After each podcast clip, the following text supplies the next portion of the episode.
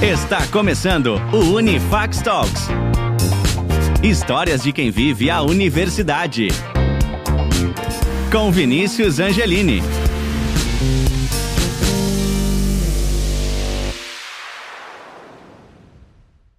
Sejam muito bem-vindos e bem-vindas ao nosso Unifax Talks, histórias de quem vive a universidade. Lembrando, pessoal, que nós estamos na segunda temporada. E hoje eu estou aqui nada mais, nada menos com Augusto Frazão. Ele que foi diplomado, ele que é diplomado pela Unifax, tem uma trajetória muito bacana. Eu conheço esse cara pessoalmente, tenho certeza que ele tem uma história de vida aí muito bacana para compartilhar com a gente. Tudo bem, Augusto? Como é que você tá, meu irmão? Seja bem-vindo. Fala, galera. Fala, Vini. Obrigado aí pelo convite. Espero que eu possa compartilhar um pouquinho da trajetória e, enfim, é, falar histórias legais para inspirar, inspirar a galera que está ouvindo aqui. Com certeza, irmão. Afinal, é... esse é o propósito desse podcast aqui, né? Trazer suas histórias de vida, as suas escolhas, os seus erros, os seus acertos ali, né? Toda a sua experiência, a sua bagagem, para que outras pessoas possam se motivar, se inspirar e aprender com toda a, a, sua história de vida aí. Mas acho que o primeiro ponto que a gente deve fazer, Augustão, é se apresentar, né? Quem é o Augusto Frazão? Essa pergunta é complicada, eu faço aqui sempre, meu irmão. Mas quem é o Augusto Frazão? Daquele jeito que você sabe responder. Boa. Velho, é, hoje, né, acho que o cara que empreende já faz aí quase 10 anos, né? Então tem uma trajetória legal aí para poder compartilhar. O cara que ama ler pra caramba, acho que leitura tá sempre no meu, sempre teve na minha trajetória, assim como o esporte. Então, acho que são duas coisas que estão ali. É uma pessoa que está sempre se questionando, sempre entendendo, tentando questionar o certo e errado da vida e buscar, enfim, o que faz sentido para mim. E, e é isso, assim, acho que um, talvez o melhor adjetivo seja um buscador aí de, seja de novos negócios, seja de novas crenças e, e criar o um mundo que eu sempre, que eu desejo que ele exista, eu tento criar ele no, no meu dia a dia, né? Então, Acho que esse é um, um pouco do Augusto. Pô, puxando esse, esse, essa, essa, filosofia aí, né, esse pensamento, você já se considerava uma criança já questionadora? Você, isso sempre foi uma característica sua quando criança? Como era o Augusto criança ali, né, no ambiente familiar? Como é que ele se projetava? Ele sempre uh, sonhou em ser empreendedor? Isso foi algo uh, que foi criando? Você já tinha essas características? Como era você na infância? Eu me lembro que eu era muito bom em matemática desde pequeno, então sempre fui muito bom de conta, etc. E, enfim, é, desde pequeno eu sempre tentei, sempre era líder ali de sala, de escola, de qualquer coisa que tinha. Sim. E veio o esporte aí nesse meio do caminho, né? Então no esporte eu acabei me conectando muito. E acho que daquilo nasceu um lado muito forte de disciplina, né? Eu acho que com 10 anos eu tomei a decisão que eu queria ser jogador profissional de tênis. E começou todos os sacrifícios né, que um atleta profissional precisa fazer. Então foi, foi bem legal, ao mesmo tempo acho que foi muito cedo também, olhando para trás. Mas Sim. foi mega importante a título de disciplina, a título de. Eu, eu me visualizava ganhando o Wimbledon, Roland Garros, né, os grandes torneios de tênis. Então aquilo já meio que nasceu muito forte em mim. Eu tive a oportunidade de 14 anos de morar nos Estados Unidos né, para treinar tênis. Então foi uma experiência incrível. Ah, então você abdicou, entre aspas, né, sua vida para se dedicar 100% aí ao esporte, né? E, e, e, como é que foi essa decisão? Foi uma decisão sua de fato ou sua família sempre te apoiou? Ou você teve uma briga ali para fazer o que você queria, né? Normalmente é um pouco complicado essa, essa, essa, esse, esse contexto Não, aí entre família e pessoa. Eu diria que foi até quase um pouco mais a minha... Meu pai queria ser atleta, né? Então ele acabou uma velha projeção ali em mim. Entendi. Mas eu também queria muito, então acho que calhou os dois pontos. E meus pais me incentivaram 100%, né? Tanto que eu, eu com 15 anos parei de ir para escola formalmente, né? Eu estudava por apostila. Então eu estudei por apostila de 15 a 17. Acho que você nem sabia dessa aí, mas... Essa, essa é nova. Muita coisa aqui vai ser nova, tenho certeza. É, basicamente, eu recebia as apostilas, eu estudava e um mês depois chegava as provas, eu fazia a prova e mandava de volta. Era um pouco mangueado, mas é, foi legal porque eu comecei a estudar o que eu queria, que eu gostava. E aí eu comecei a desenvolver um, um tino ali por história, geografia, mais questões humanas. E ler yeah. sobre empreendedorismo, né? Foi, isso foi engraçado, porque foi daí E aí eu, eu trago outra coisa aí, né? Você falou que o esporte ele te permitiu ter muita disciplina. E para você estudar por apostila, meu irmão, você precisava ser um cara muito disciplinado. É. Você acha que os seus aprendizados no esporte interferiram essa sua, esse seu, essa sua trajetória aí acadêmica? Ah, eu brinco que não tem reunião ou decisão empresarial que chegue perto da pressão que é você entrar numa quadra de tênis e jogar um torneio, enfim, fora do Brasil, etc. Então, acho que muito, tanto o lidar com a pressão, eu acho que isso é algo que me ajudou pra caramba o esporte. É, até hoje eu nunca vivi uma situação empresarial que chegue perto a jogar um, uma final de um torneio, etc. Eu acho que isso é algo muito problemático para mim. E a disciplina, assim, acho que nem só a disciplina, mas como a, a propensão ao trabalho, né? Ao dia a dia, a constância, a entender que as coisas demoram tempo para acontecer. Acho que o esporte ele me ensinou muito isso. E eu carrego isso desde que eu entrei primeiro dia lá na empresa Júnior, lá na, na Primos, na Fax. É, eu sempre me considero uma pessoa muito trabalhadora, assim. Acho que o, o esporte me ajudou nisso e até hoje, né? Acho que não mudou muita coisa em termos de horas trabalhadas, etc. Eu vejo muita gente falando de é, fórmulas mágicas do sucesso. Eu acho que no final do dia é trabalho duro, foco e estudo e, enfim, coragem para fazer acontecer as coisas. Com certeza. O esporte é fantástico, velho. Eu também acredito que o esporte ali, ele consegue desenvolver tanta coisa boa na gente, né? Que a gente consegue levar para todos os âmbitos e áreas da nossa vida. Mas trazendo aí, Guto, é... como é que foi esse processo de decisão? Pô, me dediquei aqui, 15 anos, me mudei de cidade, me mudei de país, na verdade, fui treinar lá fora. O que que é, fez com que você optasse por voltar, de fato, a estudar, né? Seguir uma carreira ali acadêmica, universitária e, e largar esse esporte? Como é que foi essa, esse período de transição? E como você se sentiu com isso, já que era um sonho seu e um sonho do seu pai também?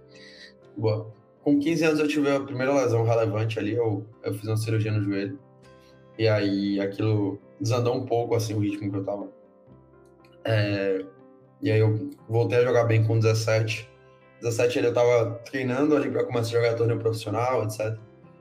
E aí eu rompi os ligamentos do pé. Então eu tive que parar Eita. e tive uma cirurgia. É, e foi nesse meio tempo, assim, de forma super despretensiosa, que eu, eu tinha apostado com um amigo meu que eu passaria no vestibular, mesmo sem ter tido uma, uma educação formal. E eu acabei passando, fui bem no, fui, fui, fui bem nas provas, acho que eu consegui. É, Sim. Mesmo, estu, mesmo estudando por apostila. É. E, e assim, eu confesso que a administração, eu tava na dúvida entre administração e jornalismo. Eu queria trabalhar na ESPN. Era o meu.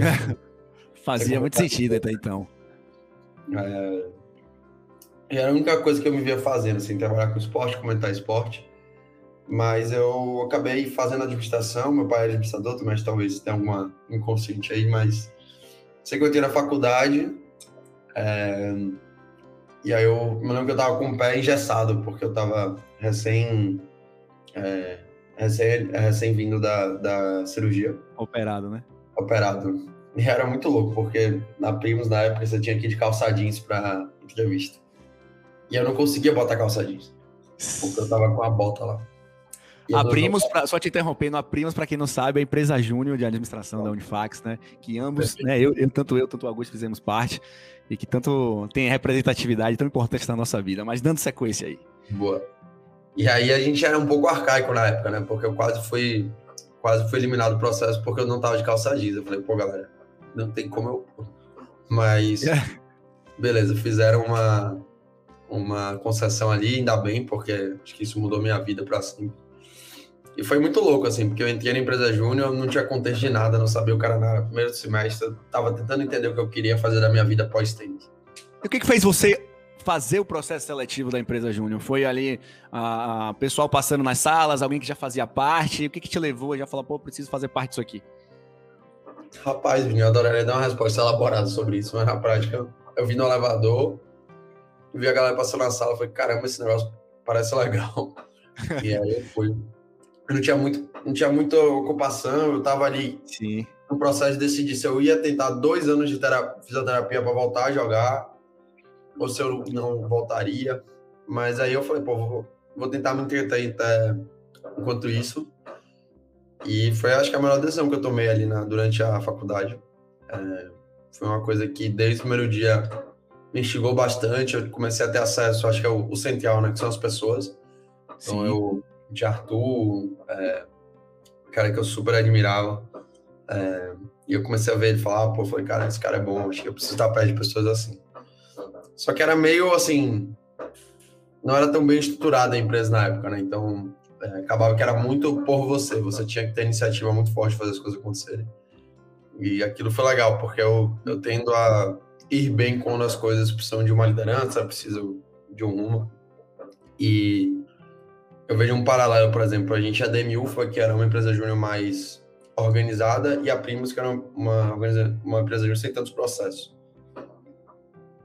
Então, até o, se eu tivesse entrado na Demiufa, por exemplo, eu acho que eu teria tido uma experiência mais especialista, teria sido bom em alguma, algum tipo de consultoria. Sim. Aqui não, aprendi a fazer uma empresa, né? Porque tinha que fazer basicamente tudo. Total, e velho. A falta de estrutura, para mim, olhando para trás, foi uma grande oportunidade, porque eu desenvolvi muito mais skills do que eu teria desenvolvido em um lugar mais estruturado. E para mim ali foi transformador. É, eu passei três anos na empresa júnior, né? O que era super anormal na época. Mas. Verdade. Assim, acho que é a melhor escola que eu poderia ter tido né, na, dentro da faculdade. E é o, o grande pilar que eu carrego, assim, da fax, da estrutura, são as pessoas que eu conheci ali na Primos. E o que a gente fez, né? É, eu, eu fui presidente bem quando a gente mudou de campus, saiu da, ali atrás do Atarde para Paralela. Eu lembro que a gente brigou na coordenadoria para conseguir um espaço maior e, a gente tem uma sala bem legal lá. E, e a grande mudança foi quando eles falaram, tá, vocês vão mobiliar com que dinheiro? E a prima tinha 50 mil no caixa, que a gente tinha, tinha, tinha conseguido fazer nos últimos dois anos. E a gente falou, não, a gente tem dinheiro, tá de boa, você só precisa dar o espaço. E aí foi um susto, assim, pra coordenadoria na época. E acho que eles conseguiram conceber um pouco do, do impacto do que a gente tá fazendo. Do valor, né? Uhum. Acho que no primeiro ano ganhamos 6 mil reais por ano. Mas não é uma empresa dele. E aí o último ano já foi uns 60, 70, então foi, foi bem legal. Mas e hoje a empresa está até aí, né? Até hoje faturando bem, conversei com a galera recentemente. Então, assim, uma felicidade ter, ter construído aquilo e ter feito amigos durante o processo, né? Você, um, um deles. Mas pessoas que eu olho, assim, hoje estão super bem profissionalmente, ver a escola incrível que foi a Primos Acho que essa é o, a maior bagagem que eu levo. Então, quem está ouvindo aí, que está na empresa júnior, quer fazer empresa júnior, se jogue, porque acho que é a melhor experiência que você pode ter dentro de uma faculdade de administração. Não só administração, né, mas com certeza. E o que a gente sempre diz, né, Guto? É, a gente sai da Primos, mas a Primos nunca sai da gente, né? Sempre quando a gente passa, sempre quando a gente vê algum anúncio, alguma mensagem, a gente vai lembrar sempre com muito bons olhos. E eu posso dizer que você teve uma representatividade muito grande na empresa, né?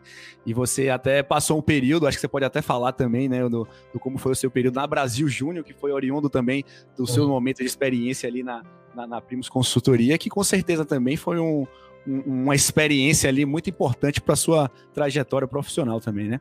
Perfeito.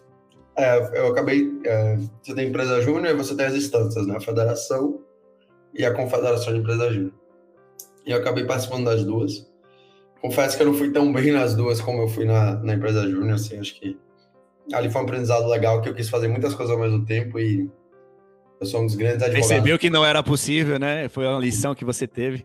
Me deu merda, né? É, eu acabei sendo demitido da, da federação. Porque eu, não, eu, tava, eu tava estagiando ao mesmo tempo, então eu tava fazendo um monte de coisa ao mesmo tempo. Querendo abraçar o mundo, né? E foi legal, assim, pra eu ver que eu sou um advogado ferrenho do foco, né? Então, assim, eu só, só faço uma coisa de cada vez hoje em dia. É, e vem dando certo. Não que seja. Acho que não existe verdades prontas, né? Existe, acho que, o contexto de cada um. Mas para mim não funciona tão bem. E aí, acho que foi isso, assim, de, de, de empresa júnior e tal. Acho que foi uma. Foi um, um, mundo que me abriu, assim, caramba, existe tudo isso. Uh, e me fez. Eu acho que me fez uh, finalizar o ciclo do tênis de uma forma super sadia, sabe? Me fez ter outro desafio, ter outro contexto. o ciclo se encerrou ali positivamente, né? Já que outro tão interessante se abriu ali depois dele. É, tipo, dá pra ser feliz com outra coisa, sabe? E... Pô, que bom, velho. Que bom. O empresariante foi muito por isso, cara. Que legal. E você consegue dizer que a sua experiência dentro da Primos, da empresa Júnior, foi importante pelo seu processo durante a faculdade? Ah, com certeza. Eu acho que eu fui amadurecendo muito durante a faculdade. Conheci muita gente também. Acho que isso é, a gente me ajudou muito na época, que, que me ajuda até hoje. Eu consegui também ajudar muitas pessoas. Isso para mim foi mega importante, assim, de conseguir passar o conhecimento. Isso é algo que sempre enche o meu coração, me faz vibrar. Então, é, essa foi uma experiência muito legal, assim, esse give back, né, do, do Primos. Sim, total. É, mas durante a faculdade foi central, assim, acho que até a nível de, de estudo, né, por exemplo, acabava muita coisa financeira que a gente vê no último semestre, eu já tinha visto no segundo semestre, porque eu tinha que ter feito um processo de estruturação financeira para uma um pequeno negócio. E mais do que isso, né, você leva as ferramentas para a prática, né? Que é uma coisa que, por mais que as faculdades elas, elas ainda é, elas tenham, estejam se esforçando mais para fazer, ainda é complexo, né? Você conciliar essa prática e teoria. Sim. Eu acho que a empresa júnior acabava sendo um, um celeiro muito forte para o aluno conseguir, tá, vou aplicar um balanço numa empresa. Mas a empresa às vezes não emite nem nota fiscal direito, então e aí você vai vendo que na prática a teoria é, é outra. Então, uhum. e aí foi legal para a gente aprender nesses pontos e, e, também vendo que muita teoria funcionava. E acho que esse foi o, o principal ponto. E a Fax ajudou muito, assim, até a nível de professores, estrutura. Foi bem bacana o apoio que a gente teve na época para conseguir executar melhor as consultorias. Não, total, total. E aí você, não satisfeito ali só com a empresa júnior, né, com, com, com a teoria da universidade, você é, trabalha, exerce o trabalho dentro da liga, né? Como é que foi essa experiência para você? Como é que surgiu? Foi você que criou? O que que isso representava e qual o impacto disso da sua vida? Boa. Só dando um step back aí, quando eu formei, é, eu tive uma tive uma oportunidade assim bem bem legal, que era trabalhar na Ambev, né? Que é era o sonho de qualquer formando de administração. Tô. É, acho que você foi da Ambev, né? Então, foi, foi. É um bom exemplo disso. E eu, eu passei, eu fiz o processo seletivo de um cargo lá de APR, né? Que é uma função bem analítica, etc. O que eu fiz, inclusive. É, boa. e aí, pô, eu me lembro que eu era muito fã de Falcone, sabia tudo, então eu fui muito bem no processo seletivo. E aí eu saí do processo seletivo e tipo, pô, acho que eu vou passar. E aí, isso foi na quinta ou na sexta. Final de semana eu participei de um evento chamado Startup Weekend. Você criava uma empresa em 72 horas. Massa. E aquilo mexeu muito comigo, assim. Eu falei, caramba, se, se empreender foi isso, eu quero isso da minha vida. Não era, né? Eu não sabia na época, mas... É, é isso aí que eu vou te questionar. Essa vontade ali de empreender surgiu a partir desse movimento da Startup Weekend? Ou isso já era algo que você já tinha é, na Primos ou desenvolvido em algum outro lugar? Você já, já, teria isso, já que você tinha dúvida de exercer Ambev ou não, por exemplo? Boa. Meu pai me incentivou muito a empreender. Ele fez carreira a vida inteira e falava assim, velho, tenha seu próprio negócio. E a Primos também me fez querer né, ter meu próprio negócio, etc. Sim. Mas mesmo assim, eu, falo, eu tinha um pouco aquela mentalidade, eu preciso ter experiência antes, etc. Isso vai ser importante para mim. Sim. É, e aí, por isso que veio a, a oportunidade da Ambev. Sim. Só que o Startup Weekend mexeu muito comigo. Ali em 72 horas conseguiu tirar um, negócio do ar. E eu falei, caramba, esse negócio aqui parece muito legal. É, e aí, olhando para trás, assim, eu tomei uma adesão que eu só consegui tomar porque é, eu tinha uma estrutura privilegiada de alguma forma, eu podia formar e não ganhar dinheiro ali. Então, eu tenho muita consciência que, provavelmente, se eu tivesse necessidades ali financeiras maiores, eu teria optado por ir para o mercado, então não é tão simples Sim. quanto ter coragem de seguir seu sonho. Então hoje eu tenho muita clareza disso. Mas eu tinha essa oportunidade e eu fiz uma conta ali, pô, formei com 21, formei bem novo. É, tô novo, tenho essa estrutura familiar que pode me ajudar e vou, vou apostar nisso aqui um, dois anos. E aí eu criei uma empresa de apresentações corporativas, um negócio super nichado, super específico, e todo mundo assim, pô, você tá empresa de PowerPoint, eu, não, uhum. peraí, mas a gente conta e aí a gente fazer toda a explicação. E, incrivelmente, andou pra frente, assim, a gente teve esse negócio quase 3, 4 anos. Ah, você teve veio... clientes bem grandes, velho. É, Braskem, é, Dow Química, Neo Energia, Coelba. E eram, assim, pô, como é que vocês estão vendendo para essas empresas? E foi legal. Moleque aí de 22 anos vendendo para essa empresa, é, ensinando como é que apresenta. Exato. Essa é uma história boa, Vini, que foi o seguinte.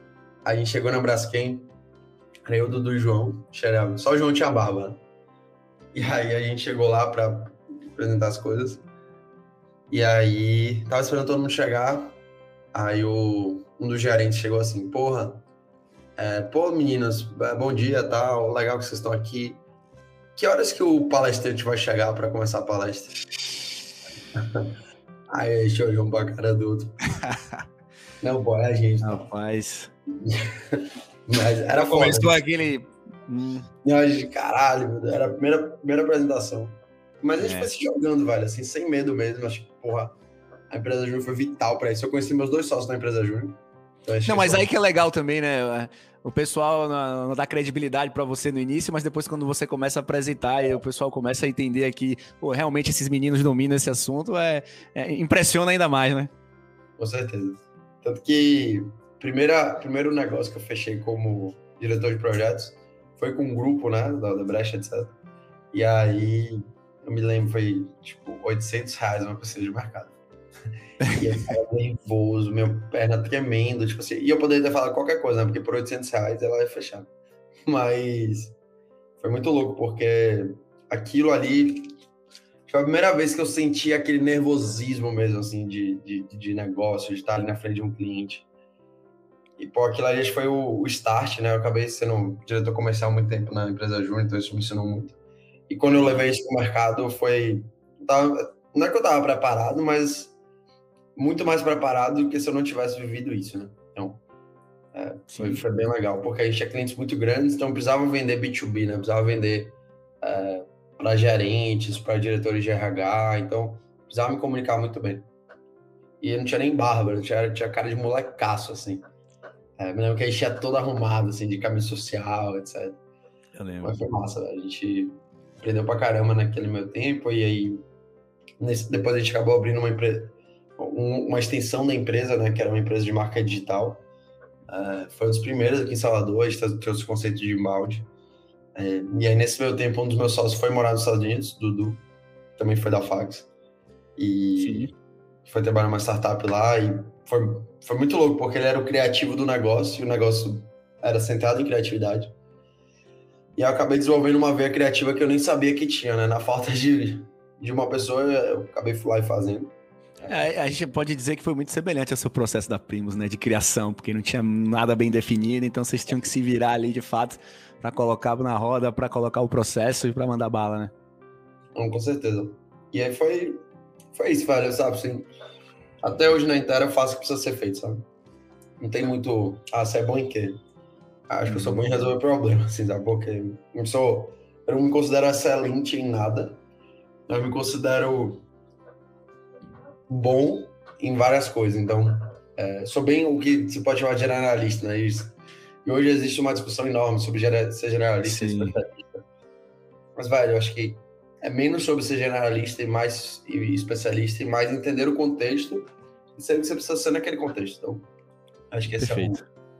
é o. É, a, gente tem, a gente tem essa vontade de se rotular demais, né? Eu acho que cada contexto ele pede uma resposta eu, eu sou o que precisa ser dependendo do contexto. Acho que essa é a, é a melhor definição possível. Perfeito, perfeito. E aí você teve lá o seu período, obviamente, sua experiência na, na três pontos, depois virou a N3, se não me engano, né? Isso. Foi a ramificação. E óbvio que é, com tantos esses clientes ainda muito jovens, aquilo ali foi muito uh, importante, agregador na sua vida de profissional, de aprendizado e tudo mais. Uhum.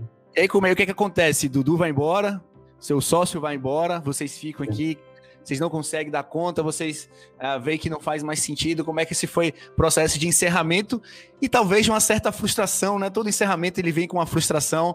Uh, não sei se você conseguiu enxergar dessa maneira e como é que você se redimiu após essa decisão de, pô, preciso fechar a empresa aqui, vamos começar tudo de novo. Como foi esse recomeço para você? É, teve uma pergunta anterior até que eu acabei não respondendo, que foi da Liga. Né? Nesse meio tempo é. aí, é, surgiu aqui em Salvador um negócio chamado Liga Universitária de Empreendedorismo. É, eu não sei se a liga tá rodando tão bem hoje em dia, mas era, foi um negócio assim incrível na época. E aí foi Paulinha, que é minha sócia hoje na Intera, que fundou, junto com Tice Figueiredo. E, enfim, eu era muito fã delas duas. E elas me chamaram, né, para ser líder de um dos projetos. E foi um projeto, velho, que a gente tinha um patrocínio enorme do Sebrae e do Sebrae, do Senai. Faltando duas semanas a gente perdeu esse patrocínio. deu merda, assim. E a Liga já não ia fazer outro projeto, que era o maior projeto do ano, também deu outros problemas. E aí o Paulinho chegou assim, Guto, a gente tem que fazer acontecer isso aqui, de qualquer jeito. Eu sei que a gente inventou um projeto na época. É, em duas, semanas. A gente fez acontecer, etc. chamado Alavanque, que é um evento que acontece, já teve mais de 30 edições, sobre isso ainda. E foi do nada. Do nada a gente sentou num carro, me pegou, vamos montar aquilo. Eu consegui patrocínio do Sebrae, a gente conseguiu chamar os mentores, a galera é muito foda, a gente criou uma comunicação. Acho que foi um lugar muito incrível, assim, foi uma das melhores experiências da minha vida. E a gente fez esse evento, e por conta do sucesso desse evento, eles me chamaram para ser presidente da liga no ano, no ano posterior. E assim, a liga mudou muito minha vida, velho. A gente fez 32 eventos em um ano. Não quem faz evento aí, você que acha que sabe bem, Sim. Foi uma loucura. Foi uma loucura. Assim, fico todas as semanas seguidas. Eram milhares de eventos diferentes. Alguns de imersão, de dormir, outros mais simples, outros mais complexos. Foi assim, uma das maiores aventuras da minha vida. E a liga ela me despertou muito a vontade de trabalhar com coisas digitais mais escaláveis, com mais impacto. E, e também me, me apresentou a Paulinha, né? Que na época eu não sabia, mas ia virar eventualmente minha sócia. E eu. Uh, o movimento da Intera foi basicamente em 2018, eu já estava ali com a N3 já fazia uns 4, 5 anos. Me pagava, era um negócio legal, mas também não, não tinha relevância assim, o, o tesão, a título desafio que eu queria.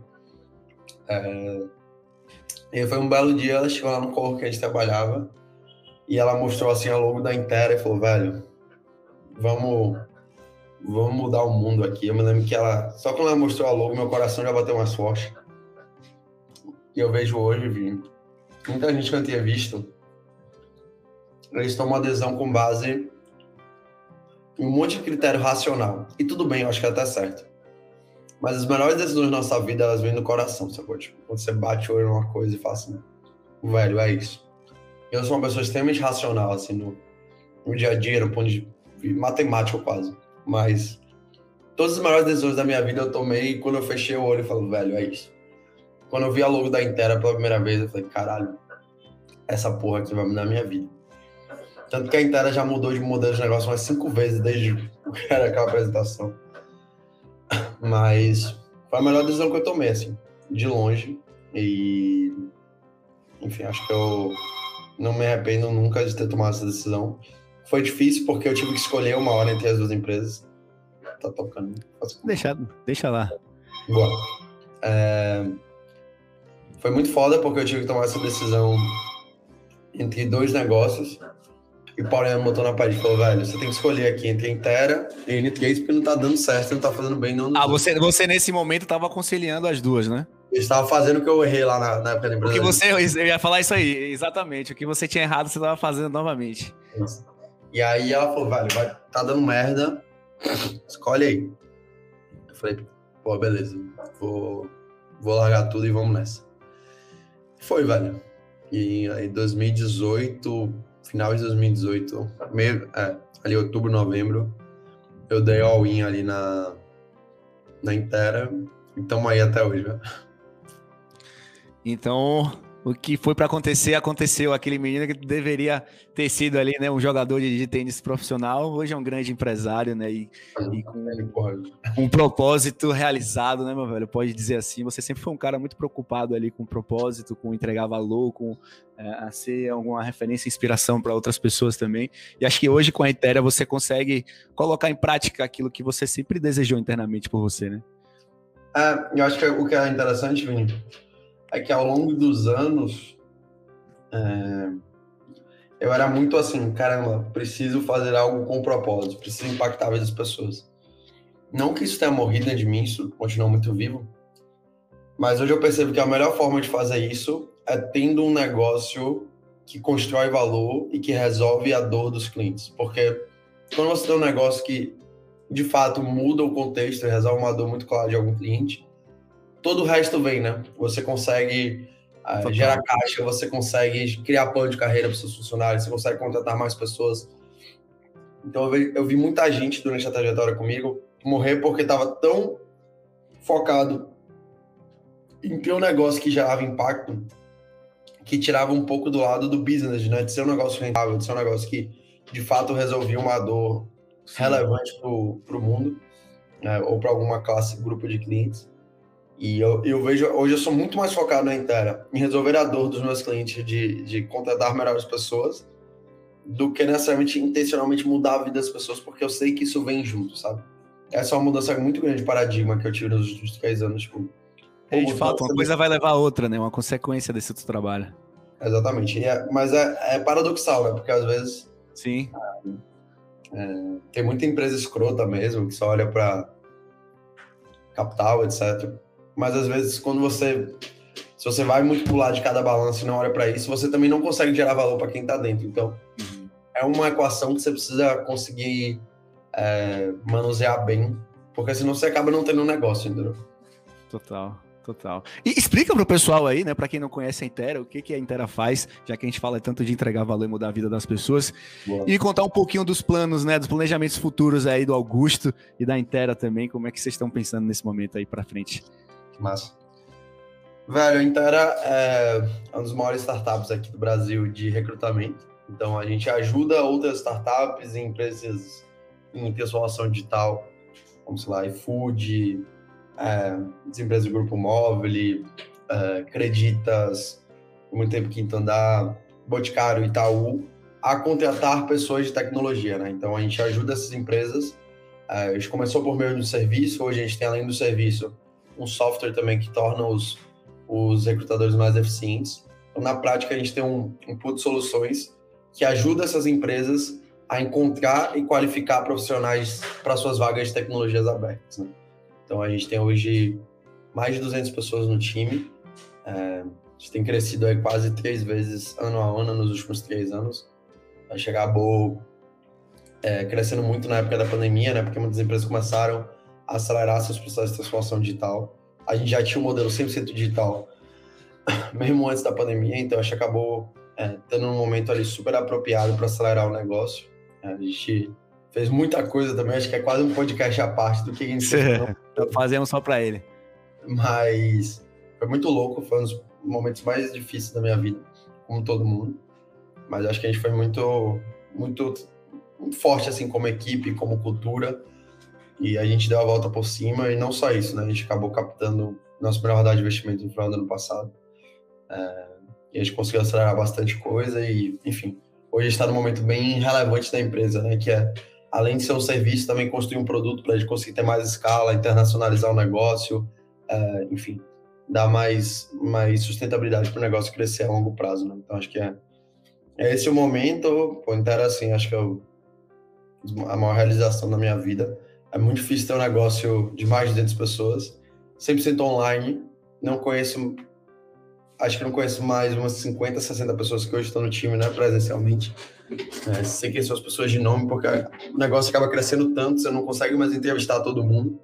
Acho que até os 100, 120 eu entrevistei todas as pessoas que entraram, mas depois você não consegue mais.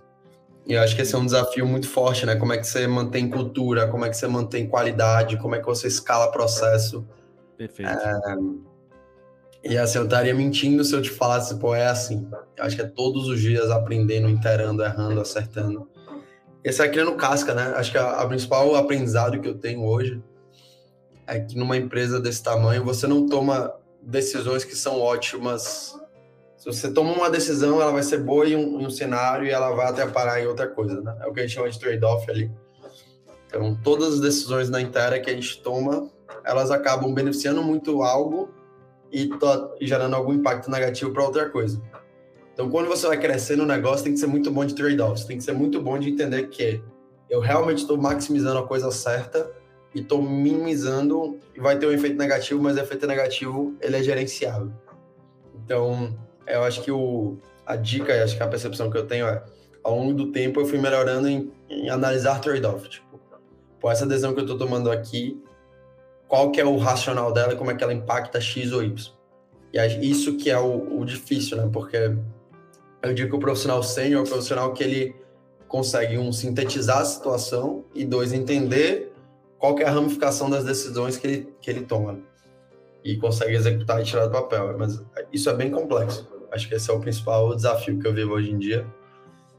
Mas a gente espera crescer bastante assim nos próximos dois anos, né? De crescer principalmente o produto, né? Porque a gente é, vê que tem um, uma demanda absurda por ela, não só aqui no Brasil, mas fora do Brasil, né? Então a gente torna esse negócio é, relevante também na América Latina.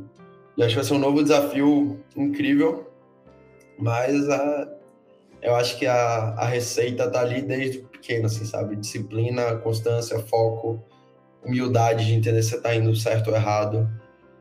E, assim, acho que uma coisa que eu vejo também, Vini, que hoje eu tenho muita consciência é que você tem que aceitar o preço, sabe?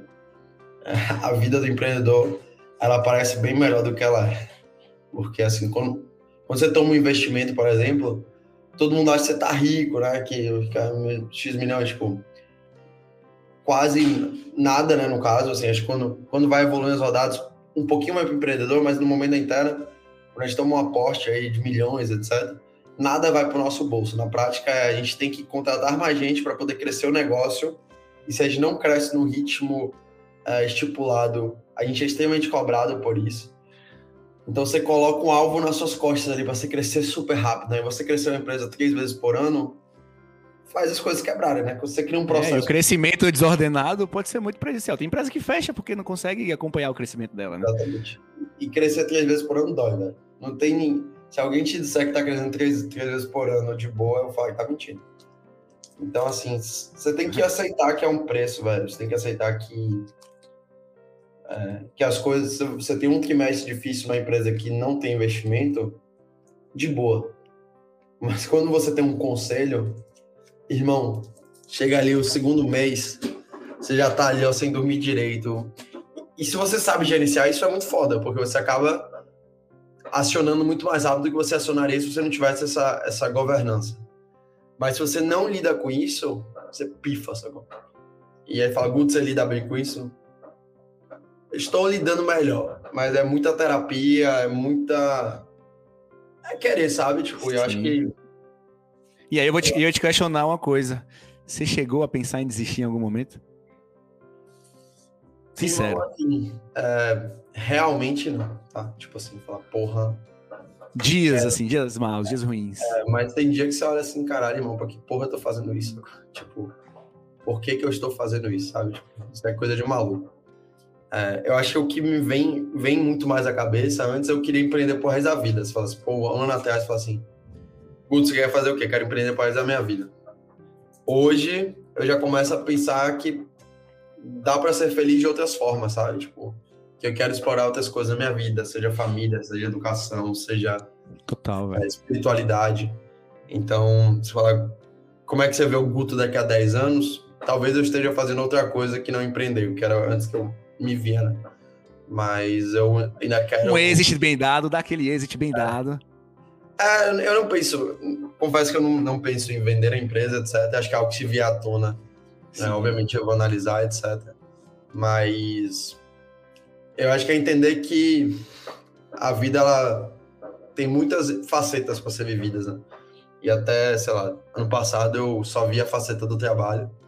E eu acho que tem coisas que eu quero experimentar, vivenciar e que não estão só no trabalho, né? Então acho que isso é, isso é importante. Total. E acho que e ao longo do tempo você pode fazer até junto, né? Então a gente vai aprender a gerenciar aqui um pouquinho. Mas é, quero ser um pai um dia, ter uma família foda. E do jeito que eu vivo hoje, mano, não tem a menor é, o que eu falo que é assim, assim, o que eu falo assim, Gutão, é que faço uma filosofia, né? É que a vida tem que ser muito parecida com um cubo mágico, né? você tem que manter ali é, os lados ali do cubo, né, é, uhum. constantes, né? O lado azul é o lado acadêmico, o lado vermelho é o lado família, o lado amarelo é o lado do seu trabalho. Então, você precisa manter as áreas da sua vida em constante harmonia, né? Como um cubo mágico. Então, não quebra. É... Hã? Sim, não quebra, exatamente. Mas que massa, Gutão. Gutão, Vamos agora pro nosso bate-bola? Preparado pro nosso bate-bola? Essa você não sabia, te peguei de surpresa. Vou falar algumas coisas aqui paralelas. É o momento que sobe uma musiquinha aqui, meu irmão. tá rolando uma musiquinha aqui e eu vou falar algumas coisas aqui e você tem que responder ali de imediato. O que vier na sua cabeça, você pode responder. É o que eu sempre falo, mais uma vez, repetindo aqui para todo mundo, irmão. Pode pular. Pode pular, mas não é elegante, né, velho? Um cara empreendedor desse vai pular uma pergunta assim, não, não tem porquê, né, irmão? Preparado? Vamos começar? Bora. Um ídolo. Ricardo Semler. Eu achei que você ia falar Novak Djokovic. Não, pô, pera. Tô decepcionado com ele, João. Um livro. É... Aí que você leu tantos, meu irmão. Aquele que. A responsabilidade extrema. É, extreme ownership. É, em inglês, mas muito bom. Muito bem. A maior lição que eu aprendi na minha vida foi. É, não fique muito grande nas suas vitórias e não fique muito baixo nas suas derrotas. Boa, boa, que mensagem. Empreender é. Eu ia xingar aqui, mas. mas... Então, vamos pegar leve, que esse aqui é um podcast de família. Velho, é você querer demais. Você tem que querer mais e, tipo, e tem que ser muito mais do que além pela grana, né? tipo, é pelo que você quer transformar ali no mundo. Mas tem que estar muito disposto. E acho que a grande maioria das pessoas não entende isso. O tênis me ensinou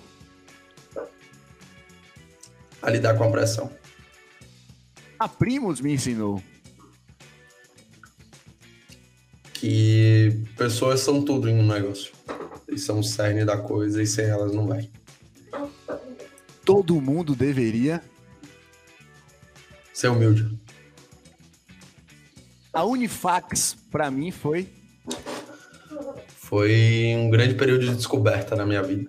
Acho que me abriu muitas portas e, e me fez ali imergir num mundo que eu nem sabia que existia.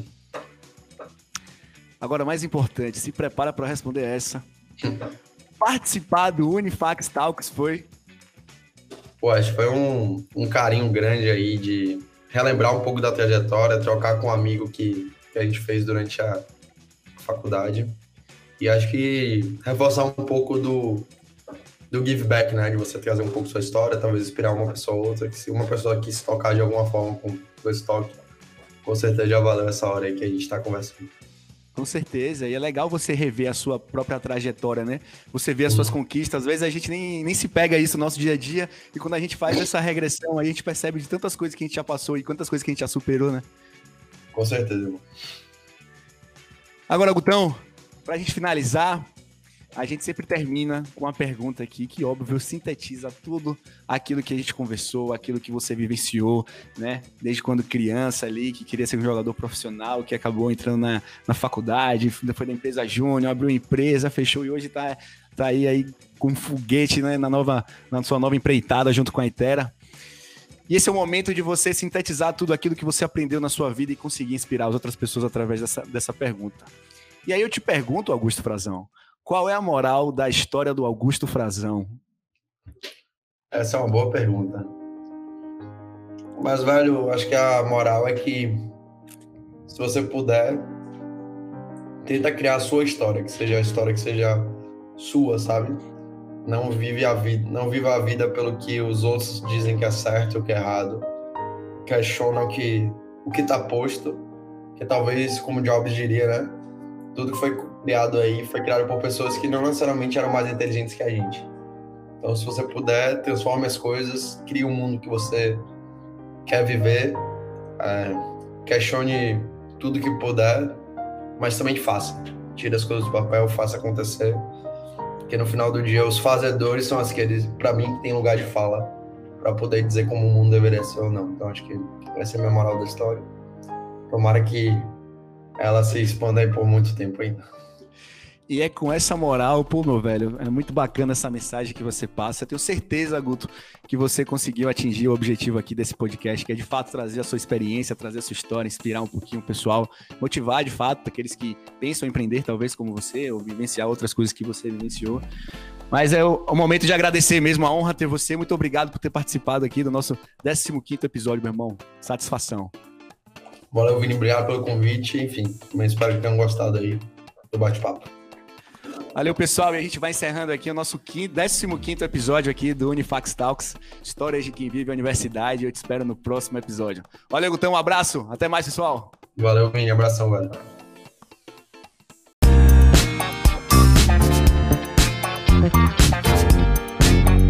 Para você que nos escutou até o final, meu muito obrigado. Espero que tenha gostado.